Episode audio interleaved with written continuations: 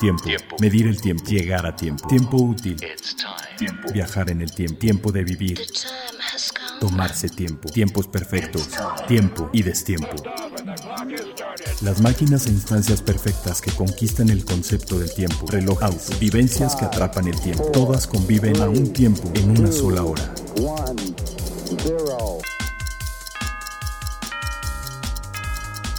Hora local. Hora local. Hora local.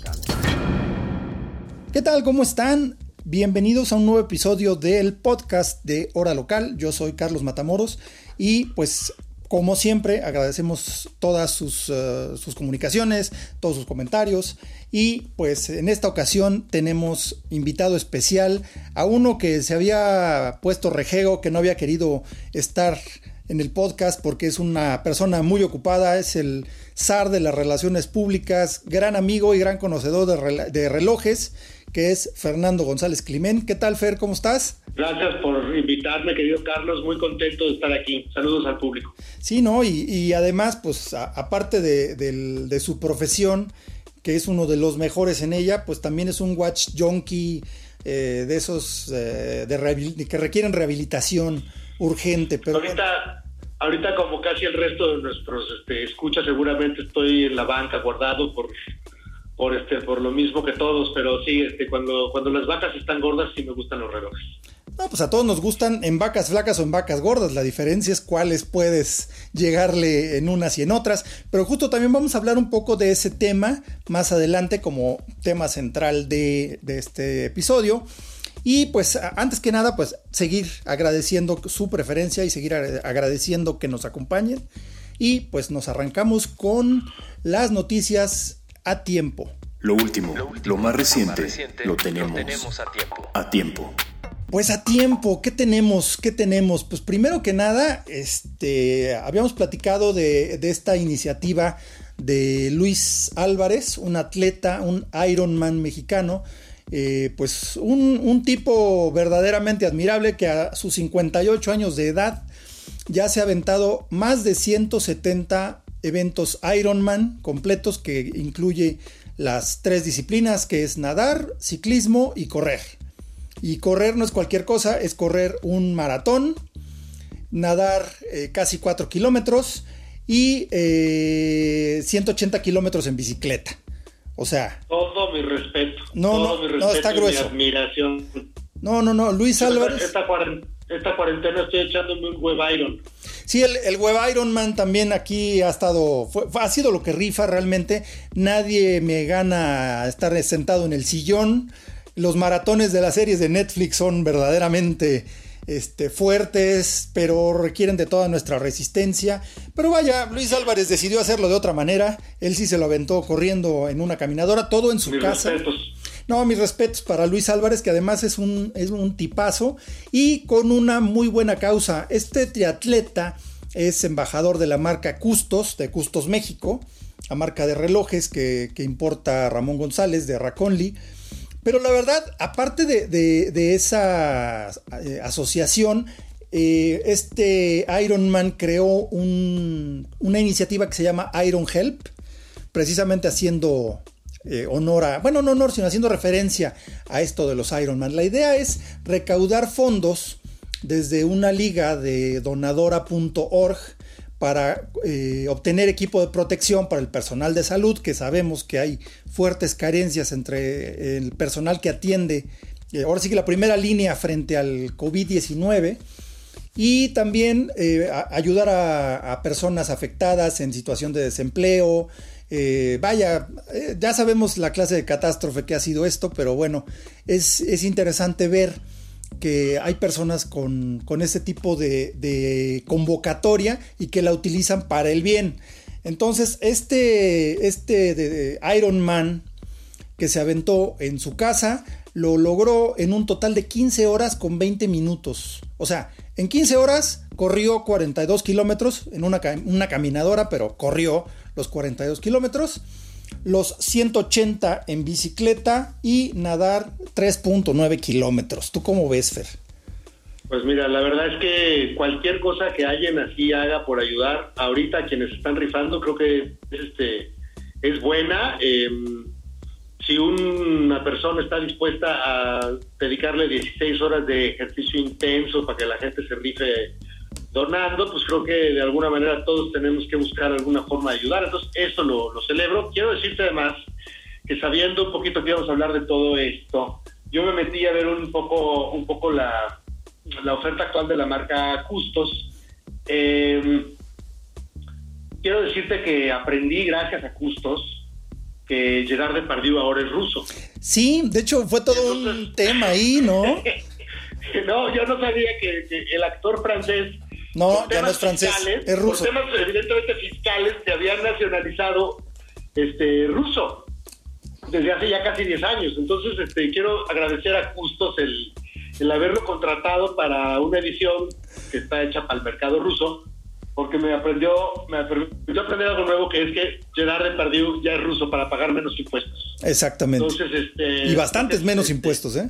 Sí, y sí, este, yo también quisiera este, para los comentarios ahí luego que nos digan quienes han, yo no tengo experiencia con la marca, nunca he usado uno, pero quienes sí lo hayan hecho, pues que nos platiquen un poquito cómo son y, y si les gusta, qué les gustan, este, etcétera, etcétera. No, de hecho, ahí platíquenos en los comentarios si quieren que hagamos después en nuestro canal de YouTube un unboxing de un reloj Custos para conocer un poquito más de esta marca que pues no es muy no es muy uh, sonada, no es de las más conocidas y pues precisamente abrir un poquito más este, este mercado.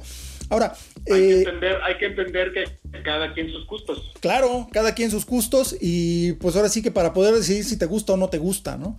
Y una cosa interesante es que este, este esfuerzo de Luis Álvarez logró recaudar poquitito más de un millón de pesos que directamente se va a entregar en equipos, en alimentos, en apoyos a las personas que lo requieran. La verdad, muy bien por Luis Álvarez y muy bien por Justos por haberlo, por haberlo escogido como embajador. Pues la verdad, un tipo de, de esta calidad humana siempre, siempre se agradece, ¿no?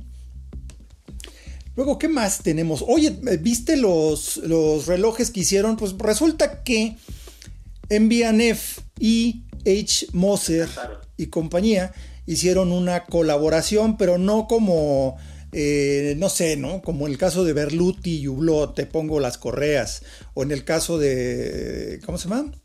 Ay, se me fue el nombre de las de IWC que también son italianas. Pero bueno, una colaboración de ese estilo, ¿no? O con un peletero como Parmigiani Fleurier tiene las correas hechas por Hermé. Eh, no, sino que aquí fue una colaboración completamente eh, integrada, o sea, fue algo total. Fue unir eh, realmente el ADN de las dos marcas que fue el de MBNF y el de H. Moser y compañía. Esa marca, la que sacó el Banta Black, ¿viste el, el Banta Black?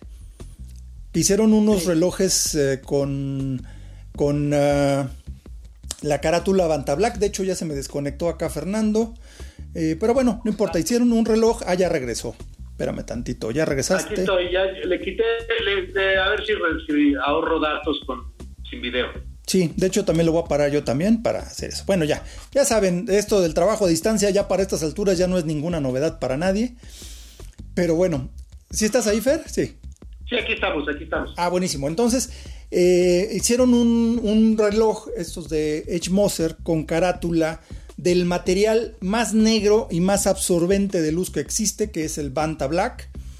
Y pues es una cosa increíble porque las manecillas son negras y aún así sobresalen de lo absolutamente negro del, material de la carátula. Entonces es una cosa increíble.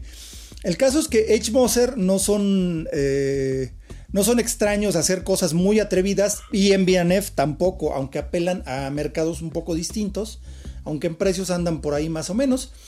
Pero aquí lo interesante es que eh, todo comenzó, eh, bueno, MBNF significa Max Boozer and Friends, eh, inició hace 15 años con la idea de hacer relojes invitando a diversos creadores a que hicieran, que expresaran su creatividad dándoles los medios para crear un reloj para MBNF, que es un concepto que desarrolló cuando era cabeza de Harry Winston y todo eso se convirtió en la serie Opus. Muchos relojeros muy famosos como Urberg sacó sus creaciones ahí, Christophe Claret, eh, vaya, eh, nombres que ahora son un poco más conocidos en el mundo de la alta relojería, digamos que en la estratosfera de la relojería.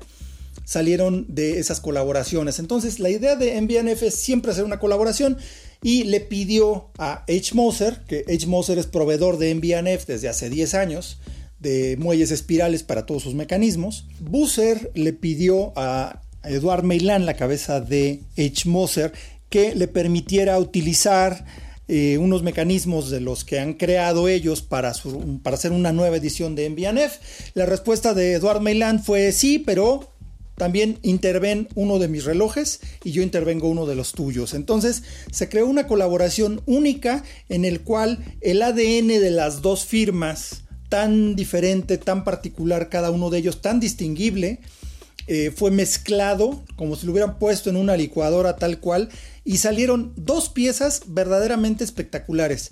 Una de ellas es el Endeavor, el Endeavor Cylindrical Turbillón, que está basado en el Flying T, en la caja y el, y el domo de zafiro del Flying T de MBNF, que tiene en el, en el Flying T tiene la carátula inclinada a 40 grados a las 7. Ahora la pusieron a las 6 para que fuera perfectamente simétrico y a las 12 está el turbillón con espiral cilíndrica, que es un desarrollo completamente in-house de H. Moser.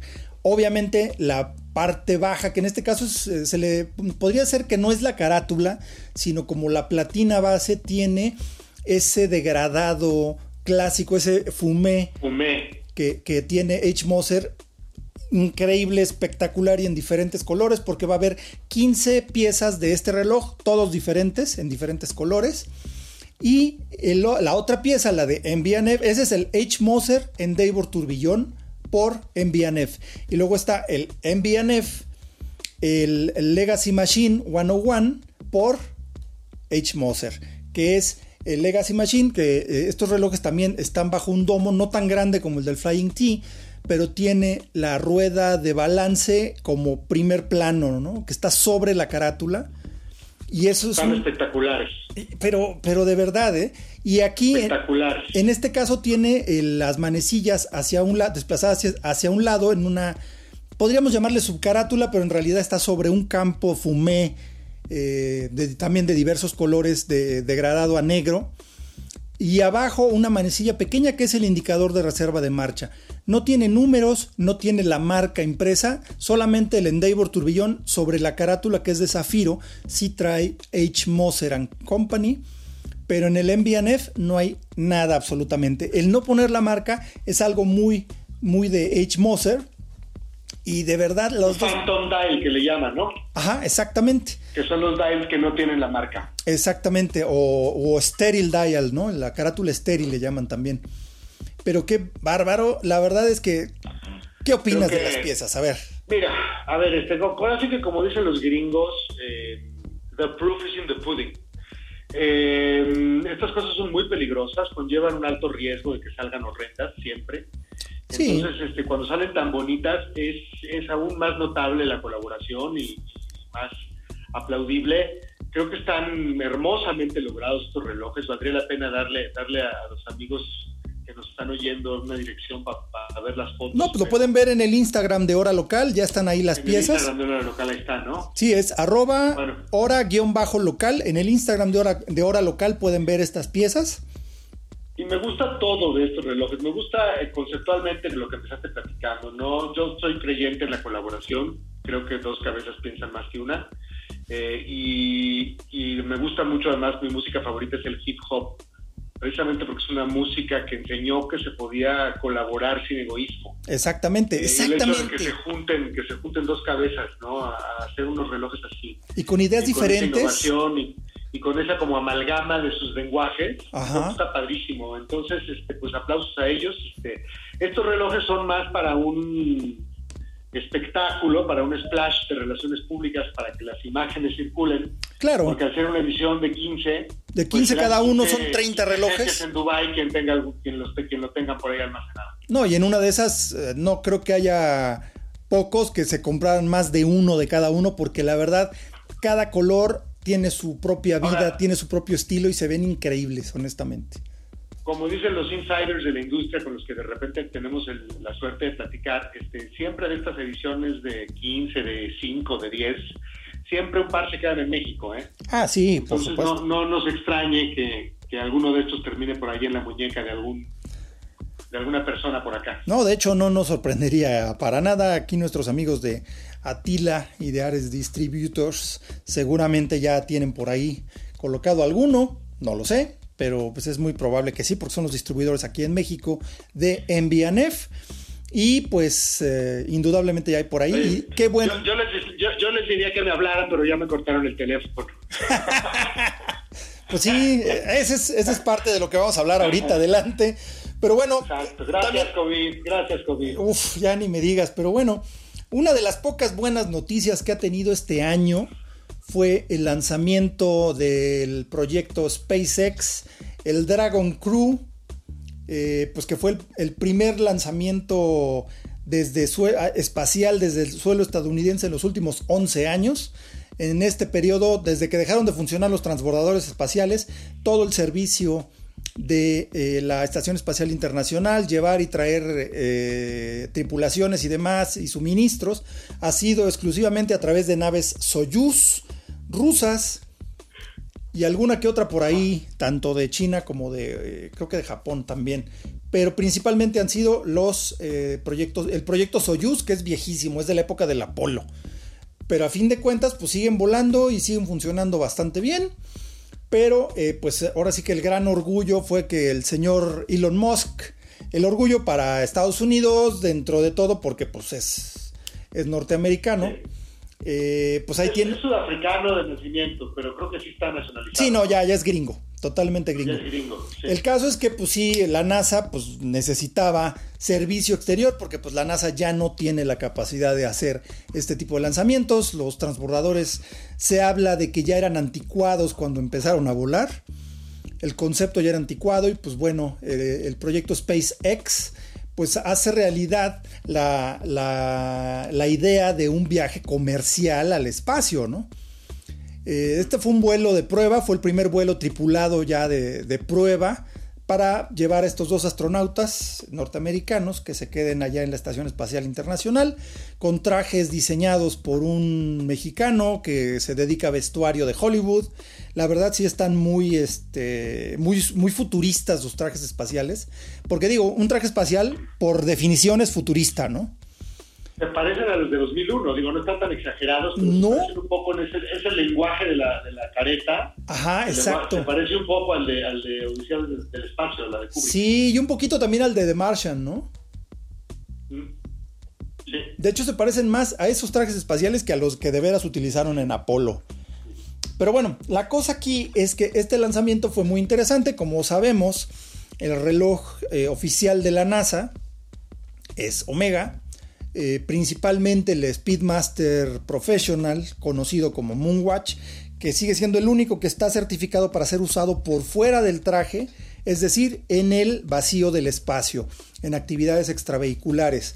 Pero aquí hay un tema interesante porque el reloj que llevaron los astronautas a la estación espacial, que de hecho es el reloj que se utiliza en la Estación Espacial Internacional, es el Omega Speedmaster X33, lanzado, eh, lanzado al mercado, en, lanzado al espacio y lanzado al mercado en 1998.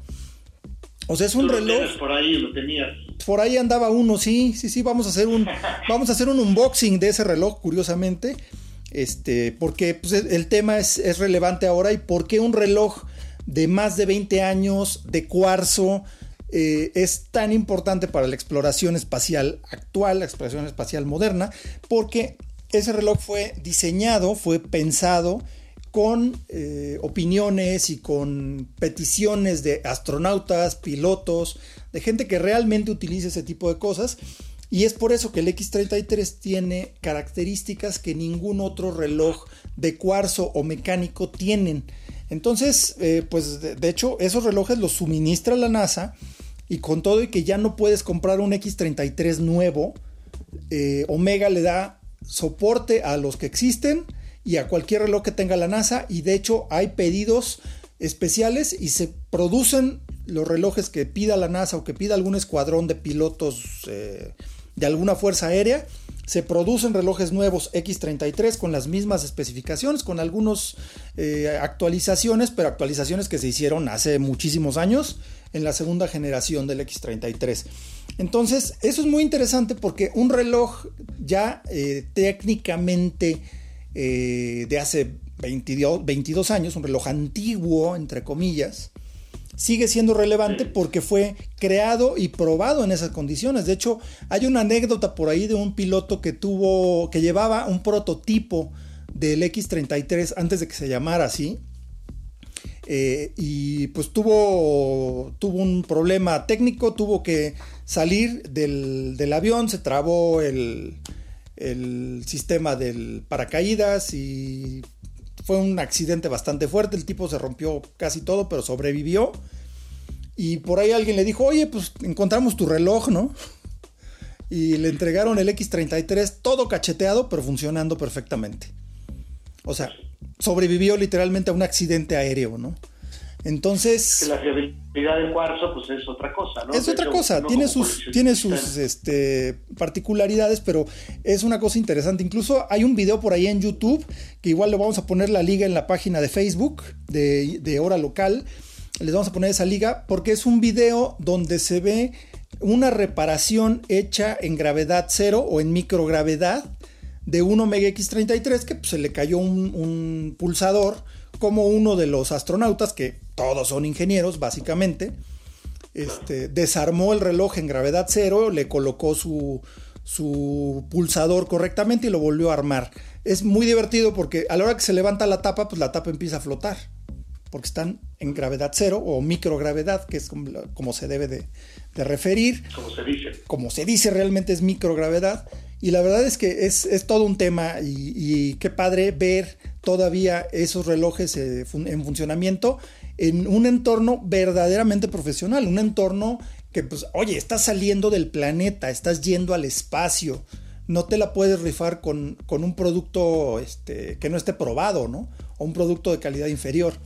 Entonces, eso habla muy bien de la, de la permanencia y de lo estricta que es la NASA con cosas que ya aprobó, como el X33, ¿no? fue muy... Yo creo que ahora le toca a Jeff Bezos, ¿no? Ahora todos los ojos estarán puestos en él, que ha subido su fortuna en esta cuarentena, creo que de otros, no sé, una locura. Creo que ya va a ser el primer, lo que llaman en Estados Unidos un trillionaire. Sí, ya, ya. Sería un, un, billonario realmente en español. En español. Este va a ser el primero, el primero de la historia. Y este, y pues él también tiene su juguete espacial. Sí. Eh, habrá que ver también ahorita si, si él le empieza a meter un poquito de ese dinero eh, y empieza y empieza empezamos empezamos a ver más más viajes o, algo más interesante de la nueva carrera espacial que estamos viendo. Claro, y la verdad es que digo, por lo menos yo por mi generación y demás, pues yo soy yo soy niño de la era espacial, ¿no? Yo soy como en como dicen en Toy Story. Yo de este yo no, no a mí no me tocaron vaqueros, a mí me tocaron puros astronautas, mis héroes eran los astronautas, ¿no? Entonces, de hecho, por, por los astronautas de la, del proyecto Apolo fue que me hice yo fanático de los relojes desde niño. Entonces, pues gracias a, la carrera espacial, pues yo estoy en este asunto de los relojes. Y pues también cuéntenos por qué llegaron a los relojes, pónganoslos en los comentarios ahí en nuestra página de Facebook, donde postemos este podcast. Eh, ahí nos platican sus historias y pues vamos a, vamos a tener una dinámica por ahí interesante, ya les platicaremos más adelante. Y bueno. Y también, también quisiera yo saber, ¿no? Del Omega de X33 también quisiera saber si nuestros amigos que coleccionan allá afuera ya se volvieron a comprar alguno de cuarzo después de ese como ciclo que da uno de empezar la vida como todo mundo con un reloj de cuarzo, luego irse automáticos exclusivamente. No, pero, pero luego pasa que, que se desdeña el cuarzo, ¿no? Oh, ese cuarzo, ese no es bueno. No, ah, ahora sí que como ah, ah, dicen que hasta la basura se separa, ¿no? Y hasta entre los perros hay razas. Hay todo tipo de cuarzos, generalmente como relojes son más simples, más confiables, más duraderos eh, y más precisos, pero no es esa la única ventaja. El X33 es una prueba y es chistoso porque durante una época incluso los llamados puristas de Omega le hacían el feo al X33 porque era de cuarzo. Porque era de cuarzo. Pero pues vean fotos de la Estación Espacial Internacional, así búsquenle ISS X-33 en Google y van a ver la cantidad de fotos que hay de diferentes épocas de la Estación Espacial Internacional y van a ver el común es el, reloj que todos traen es un X-33. Entonces, pues por algo ha de ser, ¿no? Y bueno, pues ahora sí que tenemos nuestro, nuestro tema principal, Fer. Ahora sí que lo que vamos a hablar en nuestra eh, sección de complicación. Más allá de la hora, un reloj puede ofrecer otras funciones que se conocen en el argot relojero como complicaciones. complicaciones. Pues qué pasa cuando, cuando pues estamos en una época difícil, de repente, como, ah, como decían las abuelitas, eh, los bienes son para remediar los males. Y pues luego hay veces que nuestras dos, tres piececitas que tenemos por ahí nos pueden ayudar en algún momento a resolver eh, pues algún tema económico urgente, porque pues este, los ingresos han caído para todo mundo, realmente, menos para Jeff Bezos. Porque Como diría mi abuelita, los bienes están para remediar los males, mijito. Sí, exactamente. Digo que, que la, la, caída económica ha sido para todos menos para Jeff Bezos. Sí, sí, sí, no. Está, está del otro lado. Está del otro lado, precisamente por llevar y traer cosas, ¿no? sí. Pero bueno, entonces les queremos platicar sobre cinco cosas que hay que considerar en caso de que tengas que vender un reloj. ¿Tú qué opinas? Exacto. ¿Qué opinas? Pues mira, si ya de, repente ya no sabes cómo le vas a hacer para llegar al final de mes, pues, estos meses, y pues te estás viendo la necesidad por el COVID de dejar ir algunas piezas o alguna pieza, eh, pues se nos ocurrieron cinco cosas eh, que te pueden ayudar a, tomar una mejor decisión de cuáles sí dejar ir y cuáles no, no necesariamente. Eh, ahora todo esto pues nada más es es subjetivo, cada quien tendrá su mejor decisión. Claro, y su, pues, nivel de prioridades. ¿no? ¿Quieres empezar tú, Carlos? Pues sí, mira, yo creo que lo primero sería pensar en alguna pieza que pueda ser repuesta fácilmente, o sea, eh, preferiblemente un reloj que aún esté en producción o un este o una pieza más común eh, que la puedas reponer fácilmente si te gusta mucho. Obviamente, si es un reloj que no te importa tanto, pues entonces, ¿para qué lo tienes, no? Pero bueno, si es, si es algo que te gusta y demás, pues pensar en que sea algo que sea fácilmente de reponer. Por ejemplo, en vez de vender un Speedmaster antiguo, este, puedes vender un, no sé, un Omega moderno o un Rolex moderno que todavía va a haber en producción durante un rato, ¿no? Eh, Así es. O sea, tomando un ejemplo, porque puede ser con Seiko también, o sea, puede ser un, Seiko edición limitada, difícil de conseguir, un Tortuga Ninja, por ejemplo, que ya no hay. Eh, seguramente lo puedes vender bien y fácil y rápido, pero ya no va a haber, ya no va a ser posible. Ya no va a haber otro o te va a costar el doble. Exactamente, entonces hay que pensar un poco en eso. Luego, eh, el segundo... La segunda, eh, la segunda, algo que tenga mercado. Evidentemente ahorita tus perros verdes va a ser mucho más difícil que te los compren. Sí. Eh, que algo, que algo que tenga un mercado sólido y vigente más allá de la crisis. No es un buen momento para vender, pero si lo necesitas hacer, pues de algo que, que, salga, que salga lo más rápido posible y que te dé esa liquidez que estás. Exacto, algo que, tenga, que tenga mercado, que alguien lo busque y que pues, lo puedas mover rápidamente, porque de otra forma, como dices, yo soy muy fan de los relojes rarotes, relojes de perro verde, como dices. Y este, y pues sí, o sea, hay cosas que aunque lo quieras. Tiene que haber otro loco igual que uno. Exactamente. Y pues la verdad es que luego no hay muchos, ¿no? No hay muchos, porque sí hay. Eh, a mí me ha pasado que digo, hay, hay, piezas que a mí me encantan y todo el mundo me dice, ay, no, está muy feo pues sí, entonces no tiene mercado. Cada quien sus gustos. Cada quien sus gustos. Y bueno, la tercera. La número tres. Yo diría que algo, una pieza sin ningún nexo sentimental. Que también puede ser que haya sido el reloj del abuelo o el reloj del tío, del papá o de alguien que quieres mucho, o una pieza que tenga un cierto valor sentimental que fue de graduación o fue o sea, algo. De preferencia no regales el no regales el reloj que te regaló tu, esposa cuando se comprometieron. Exacto, a menos que ya te hayas divorciado. Igual todavía no, a menos que quieras regalar también a tu esposa con, con el reloj. Pues sí, y no regalarlo, sino venderlo, ¿no? Pero bueno, la idea es este que, no haya un nexo sentimental. Hay un por ahí que ni regalada sale. Pero bueno, aquí lo importante es eso, sin nexo sentimental, ¿no? Luego, ¿qué más tenemos, Fer? Pues este, que no sea de los que sí realmente disfrutas tú mucho. Hay relojes que sí te va a costar muchísimo más trabajo desprenderte eh, y los vas a extrañar mucho más porque si los usas, sí te representan algo, algo especial cada vez que te los pones, te sientan bien en la muñeca. Claro. Entonces, este, pues, digo, duele mucho deshacerse de cualquier reloj, pero si es de los que sí usas y de los que más te pones, te va a doler un poquito más. Totalmente. Y además, eh, pues sí, o sea, si es de los que más disfrutas y todo, porque además hay relojes que nos pueden gustar mucho en una vitrina o que nos pueden gustar mucho en foto, pero a la hora que te lo pones, a la hora que te lo pruebas, como que hay veces que no hace clic contigo, ¿no? Exacto. Y pues ese podría ser un buen candidato para decir, me gusta, es un buen reloj, le tengo cierto aprecio, pero no me gusta cómo se siente y todo, y por eso no te lo pones tanto. Ese es un buen candidato para, para vender. Y la, la, regla número 5, o la sugerencia, más bien no son reglas, son sugerencias. La sugerencia número 5 es, como decían también las abuelitas, vende cuando te compren.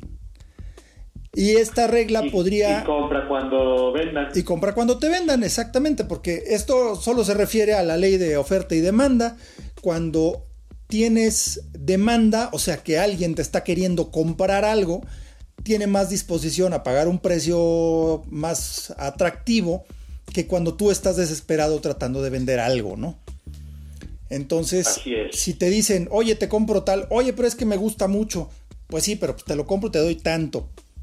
Entonces, esta regla o esta sugerencia podría, eh, pues digamos, sobreponerse a las cuatro anteriores.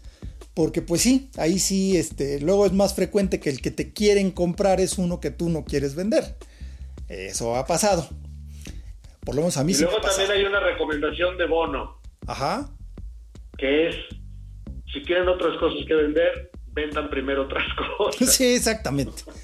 Sí, sí, sí, pero sí, la verdad, sobre todo si, si padecen de este vicio como nosotros, pues sí duelen los relojes bastante deshacerte de ellos porque pues los compra uno con, con esa ilusión. Ese, por eso es el, tema de los unboxings que hacemos en hora local, que abres tu caja y es como, como el día de Navidad, ¿no? Como eh, la llegada de los Reyes Magos.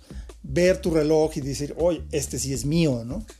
O sea, e, esa emoción es muy difícil de, de reproducir, muy difícil de encontrar y pues es parte de lo que nos hace seguir en este vicio maldito. Así es. Pero bueno, ¿qué más? Pero bueno, pues mira, llega la crisis y de repente a lo mejor tenemos por ahí alguna cosita que vender. sí, exacto, y preferiblemente otra, exacto, y no está mal, exacto. No está mal porque, pues, como dicen, como, ya lo dijimos que decían las abuelitas, los bienes están para remediar los males y pues si no hay de otra, pues vale la pena. Eh, pero si tienen otras cosas interesantes que puedan vender, mejor vendan eso antes de los relojes. Pero si no hay de otra, pues va y va relojes, ¿no?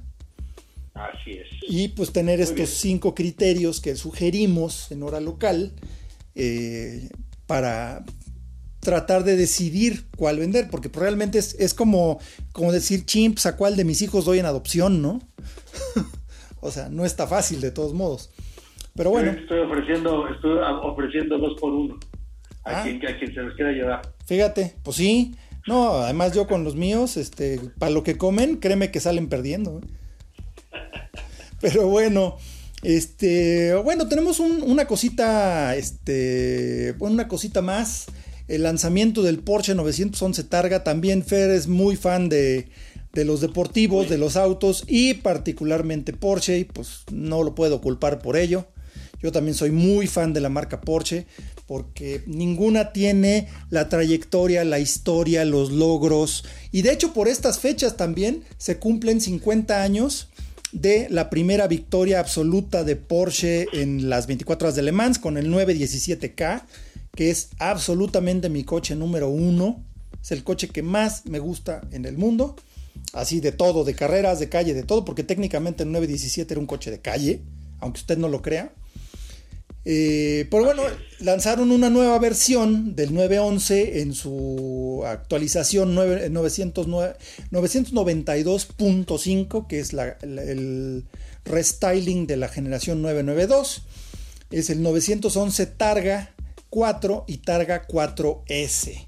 Son dos, eh, dos, nuevos modelos, dos nuevas versiones. El Targa es el 911 más pesado porque no es un convertible tal cual, sino que se le quita la parte de medio del toldo y de hecho se llama Targa por la carrera, por la Targa Florio que se corría en la, en la isla de Sicilia.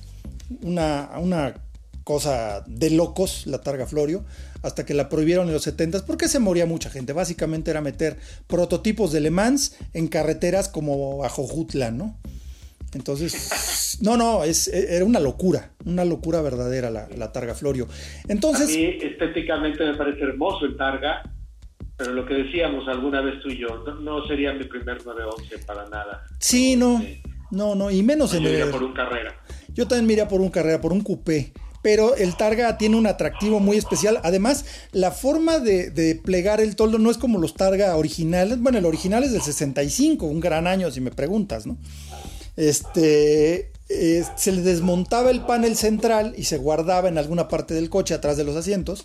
Pero este nuevo Targa, de hecho desde la generación anterior, tiene un sistema parecido al de un convertible. Entonces el, cristal trasero, la barra central, el cristal trasero se levantan, se guarda eléctricamente el toldo, la parte central del toldo y se vuelve a colocar en su lugar el cristal, dejando abierta la parte central del coche. Y la verdad está muy bien. Es una belleza, pero pesa 200 todo ese chistecito. Sí, exacto, porque es entre el cristal que es muy denso, muy pesado, y todo el mecanismo para, para poderlo activar. Entonces sí, le añade mucho peso, pero pues también no sufre de potencia. Digamos que eh, los, todos los Targa traen motor 6 cilindros boxer, como debe ser un Porsche 911 con eh, cilindrada de 3 litros con doble turbo cargador. Ojo, no es el Porsche Turbo, el Turbo también es turbo, pero este también es turbo. O sea, el problema con Porsche ahí es un poco la nomenclatura porque la palabra turbo es un modelo, es una insignia para Porsche ya no implica. Pero yo creo que yo creo que la gente lo ha entendido bien, ¿no? O sea, ellos le apostaron a que tienen un consumidor sofisticado y inteligente y que la gente va a entender perfecto que uno es el turbo y el otro no es el turbo, aunque los dos es turbo. Eh, pues sí, pero a mí se me hace un poco un poco y, creo que empeora con el Caima, el Taycan, ¿eh? Porque el Taycan es un coche eléctrico y se llama turbo se llama turbo. Entonces, Taycan Turbo, pues sí, pero no tiene ni siquiera motor de combustión interna, pero bueno. Ya es un, ya es un trim level. Sí, exacto, pero no me gusta porque, pues, a final de cuentas es un término técnico y empezó siendo un término técnico. Entonces, esta es la parte que no me encanta, pero bueno, el caso es que todos los Porsches son turbos, excepto también el turbo es turbo, pero los otros también son turbo. ¿Ya quedó claro? Sí. Ah, menos el GT3. Menos, el, GT3, Excepto el GT3, exacto, que es aspirado orgullosamente. Pero bueno, el caso es que el Targa 4 tiene 385 caballos de fuerza con ese motor 3 litros boxer con dos turbos, unos turbos muy pequeñitos que tienen poca inercia, entonces realmente yo ya manejé estas últimas versiones, no el Targa, pero manejé el Carrera y no se siente como un coche turbo de antes. Entonces realmente la entrega de potencia es como si fuera un motor de cilindrada más grande, aspiración natural, una belleza. El 911 Targa 4, como dije, tiene 385 caballos. El Targa 4S tiene 450 caballos de fuerza. Lo cual es muy bien con una velocidad tope de 289 para el Targa 4, 289 km por hora, y para el 4S llega a los 304. 3 km por hora más, 4 km por hora más. Este... Es increíble que llegar a los 300 kilómetros ya sea cualquier tontería para Porsche, ¿no? Pero desde hace un rato, ¿eh? Son 300 kilómetros por hora. Oh, sí, definitivamente. Todos traen transmisión eh, de 8 velocidades con doble embrague, la PDK y un sistema eh, de tracción integral con el Porsche Traction Management. El PTM ya están como roles que cualquier cosa la patentan y le ponen su nombre, pero está bien. Eh, pues es marketing a final de cuentas, ¿no? Entonces, la verdad, un, este, una gran adición a la, a, la, a la gama de productos de Porsche, pero también aquí viene la sorpresa. Vuelve la transmisión manual de 7 velocidades que ya no había Porsches con transmisión manual, ya todos eran PDK, pues para este regresa la transmisión manual, una transmisión manual completamente nueva, desarrollada especialmente para, para la nueva generación de Porsche del 911 992.5 Y eh, pues eso está, eso es una buena noticia para los puristas. Es una buena noticia. Pues sí, la verdad es que a mí sí me gustan los coches de pedales todavía, honestamente. Y pues aparte de todo es un motor súper, súper eficiente. Entonces, pues... Sí, yo creo que está muy bueno si usas tu deportivo para irte en carretera una vez cada 15 días. Este, está perfecto que sea manual. Claro. Si lo vas a usar para manejarlo en la Ciudad de México, pues yo sí preferiría el PDK también. Ah, no, totalmente, totalmente. Ahora sí que no, no es queja, pero está padre tener la opción, ¿no? Que sí, que la PDK siempre va a ser más rápida que tú, aunque seas Alan Prost, no importa. la sensación mecánica es como darle cuerda a un reloj de cuerda manual. Así es. O sea, esa sensación de, de tener interacción con la máquina directamente es algo que solamente una transmisión manual te puede dar y más con toda la electrónica de los coches modernos. Este, pues como que se pierde un poquito eso. Sí tienes perfección, tienes performance, tienes eh, un funcionamiento impecable, pero como que se pierde un poquito esa cercanía. En mi opinión, Así es. qué padre que Porsche también eh, pensó en ese camino y pues hizo esta eh, nueva caja manual de 7 velocidades para el eh, Targa y además para todos los más modelos de 911 también ya estará disponible esta caja manual de 7 velocidades por si les hacía falta alguna. Y eh, pues, ya algún día, algún día iremos a Cuatro Vientos por una asesina en uno de Ándele, un día de estos. Y ah, nomás nos falta platicar un poco de rápidamente lo de lo de Bulgari, que pues Bulgari acaba de lanzar una edición especial que se llama Bulgari Bulgari Cities Edition eh, pues es un reloj de, corte deportivo, con un estilo así como urbano, precisamente por eso está pensado en ciudades. Lo interesante es que eh, pues Bulgari ya tiene una trayectoria importante eh, que abarca más de 40 años, pero que comenzó con el Bulgari Bulgari, que es un diseño de Gerald Genta, que pues comenzó en 1977 eh, pues eh, con el modelo Bulgari Roma, que era un reloj de cuarzo, era un reloj de, cristal líquido, el Bulgari Roma, eh, pues que gustó mucho, la verdad es que tú lo ves ahora y era una cosa como muy simple, un reloj de cuarzo pero hecho en oro, como, como el joyero que es Bulgari. Y bueno, el caso es que salieron de ahí varios, varios relojes como el Carbon Gold, Hubo dos ediciones de Carbon Gold. El primero era también a cuarzo, pero cronógrafo. Y recientemente, hace como 4 o 5 años, sacaron la edición Carbon Gold con calibre propio de Bulgari. Y esta nueva edición del uh, City Collection, que se llama, eh, trae calibre automático de manufactura, Bull 191, BBL 191 todos vienen con dos correas que se pueden cambiar fácilmente, una de cuero de becerro en tono café y una de caucho negro. Hay que mencionar que estos relojes todos tienen el nombre de una de las nueve ciudades eh, y fueron relojes intervenidos para compartir la, visión que tiene cada quien de esas ciudades, ¿no?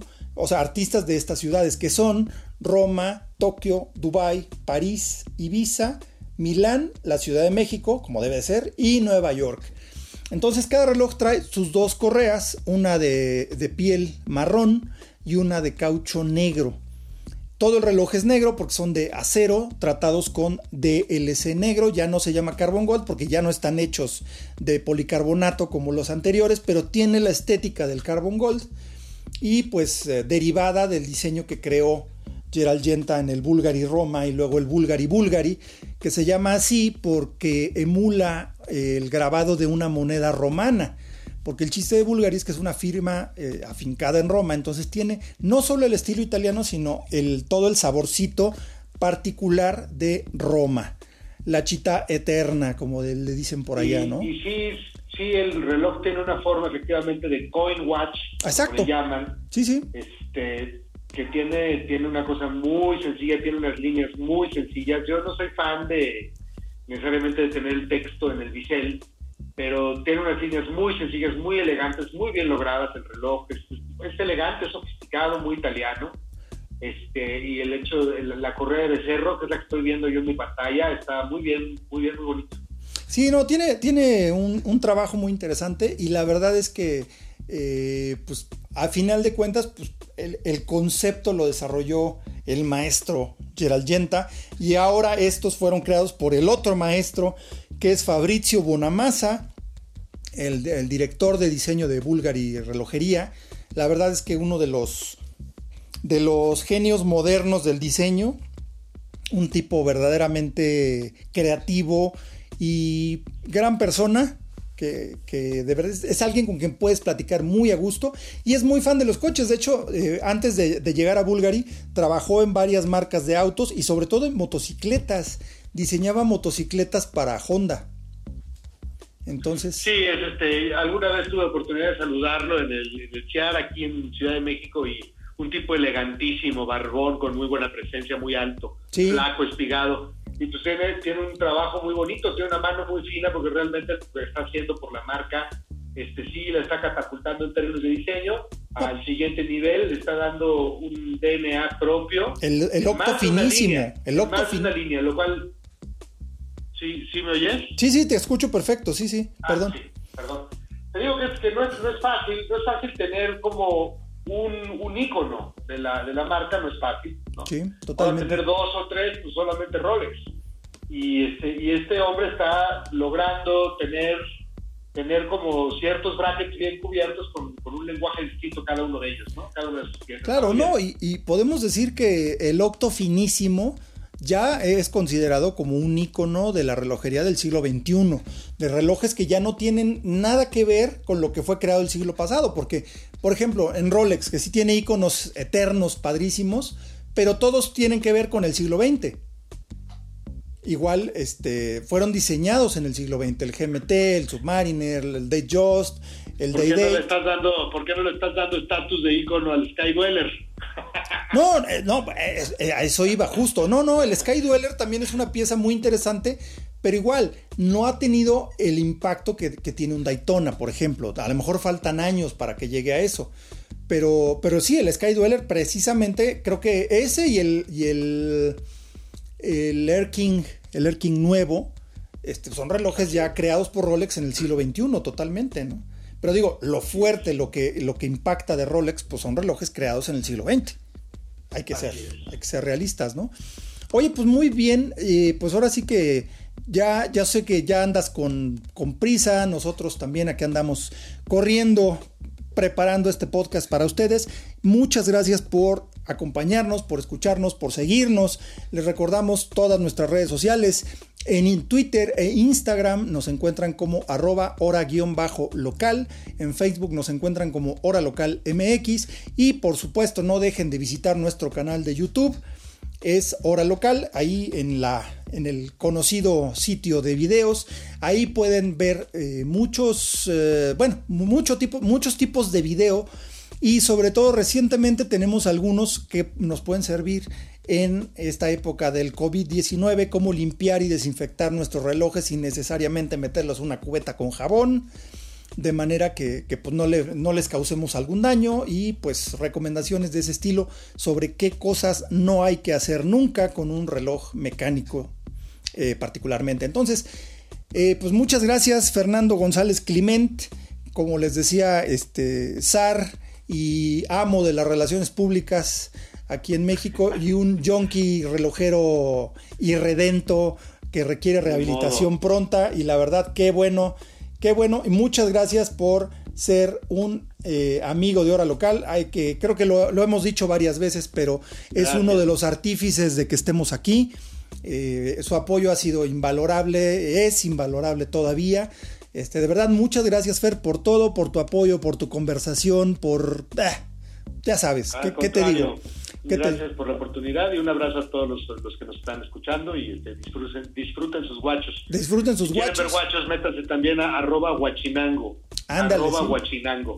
Arroba guachinango ahí en Instagram. También hay cosas bien divertidas. Es una, una, eh, una cuenta donde todo es diversión alrededor de los relojes. Ver cosas bonitas, ver cosas amables en vez de solo estar viendo eh, noticias y cosas deprimentes, vamos a ver relojes, vamos a disfrutar, vamos a discutir.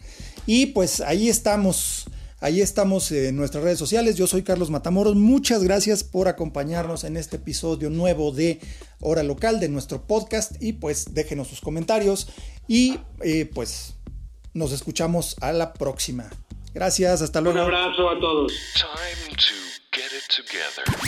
Esto fue Hora Local, el podcast de la maquinaria perfecta. Nos escuchamos en el próximo programa. Conducción y concepto, Carlos Matamoros. Productor ejecutivo, Antonio Semperi. Voz en Arturo Jara. Hora Local es una producción de finísimos.com.